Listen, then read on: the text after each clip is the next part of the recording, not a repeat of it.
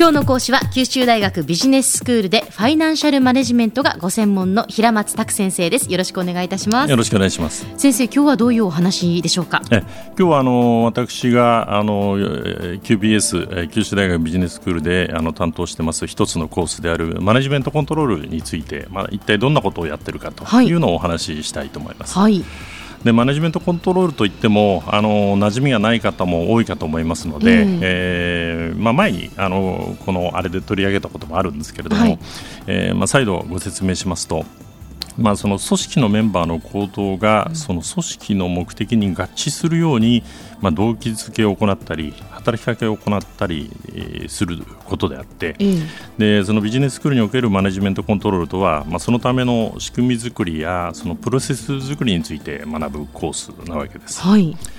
でその中小企業のような組織では社長が社内のかなりなことにわたって自らその意思決定をすることがまあ可能で、まあ、実際にそのように運営している会社も多くあると思いますけれども、はい、まあ、あのマネジメントコントロールの対象となりますのはそうしたことをするにはその組織の規模がまあ大きすぎるような組織ですね、うん、すなわちその部下であるマネージャーや従業員に意思決定を分担して委ね委ねなければならないような組織を念頭に置いているわけです。で意思決定を委ねられたマネージャーや部下がその自らの目標に沿った意思決定を行っても、要は、えー、マネージャーやその部下もですね、うん、あのそれぞれのやっぱり目標があるわけですね、うん、でそれぞれの目標に沿ったその意思決定を行ってもそれがその組織のその戦略の実行につながるようなそういうメカニズム、はいはい、えー、まあ、こうしたその組織戦略実行のための仕組み作りを学ぶわけです。なるほどでまあ、全部で15回の、まあ、講義ですけれども、はい、まずそのマネジメントコントロールはどういう、えー、とはあの何かというところから、まあ、始めて、うん、でそのメカニズムを構築する土台となる、まあ前、前提となるですねその企業の戦略の在り方、はい、組織の在り方そして組織の中で動機づけがなされるべきサブユニット、まあ、部門ですね部門、えー、のその性格在り方などを、まあ、確認します。ね、つまりこれらがその異なれば、まあ、そこに構築されるメカニズムもおのずとこう異なってくるということになるんですね。で簡単な例を挙げますと、えー、企業の中でその独立採算的な部門のその長に与えられる経営目標と、はい、えー、例えばその社内の製造部門工場長ですね、うん、えー、に与えられる目標ではあの目標の在り方が異なりますし、うん、また同じその製造部門の長に対する目的でもえー、外販ですね。市場に直接あの製品を売っている、えー部門の長への目標や基準とその社内の販売部門の発注に応えるだけのその部門の長への目標や基準は、まあ、異なってくるわけですね。えー、確かにで続いてそのマネジメントコントロールの基本的なツールであるその戦略的計画や、えー、予算の策定、はい、でそれらの進捗管理それから実績の評価そしてマネージャーに対するインセンティブすなわちその報酬についての考え方を学びます。はい。でここで重要となるのはその戦略に沿った計画を策定しそれを実行するだけでは必ずしもその当初の目標が達成されるとは、まあ、限らないわけであって、ええ、でその実施状況をチェックしそれから基準と対比してずれているようであればそれを修正するための行動がしっかりと取られるようなその動機づけがなされるメカニズムとなってなければならないわけです。でまああのえー、戦略的計画とか予算とかですね。あの、ファイナンシャルマネジメントのコースの中でも、まあ、同じようなことを含んでますけれども、はい、まあ、そちらの方がそのより実践的に作業を含む内容になっているのに対してこちらのマネジメントコントロールのコースではよりその考え方に力点を置いたあの形で、えー、授業を行っています。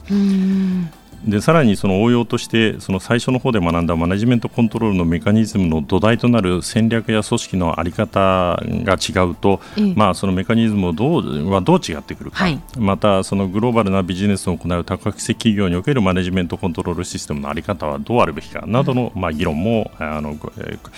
ー、授業会の中ではあの含んでいきます。はい、で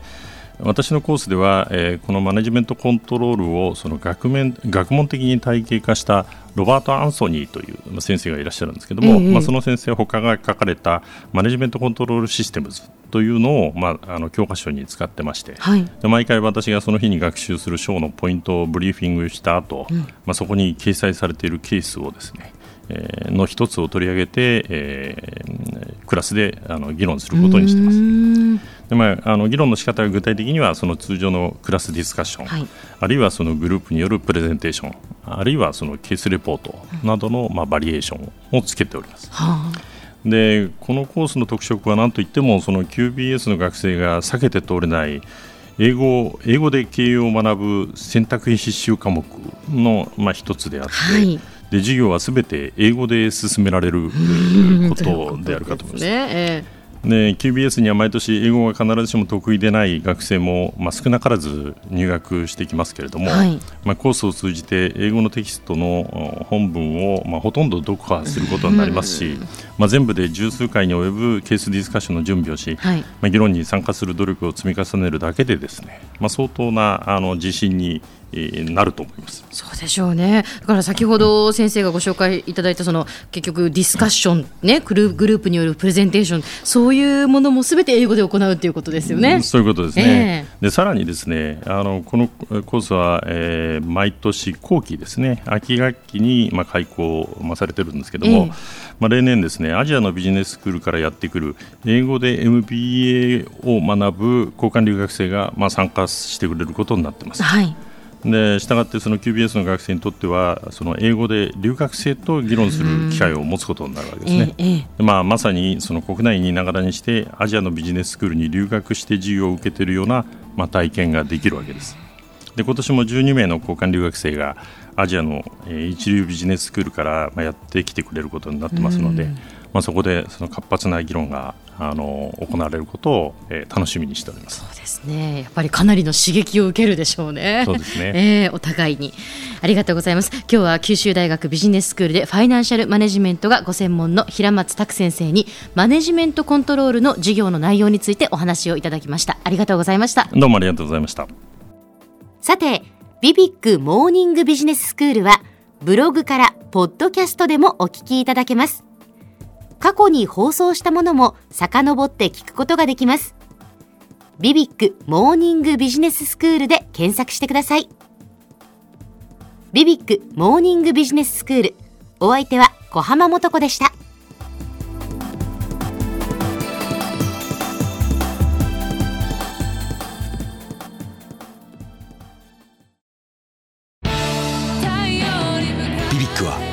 州で生まれ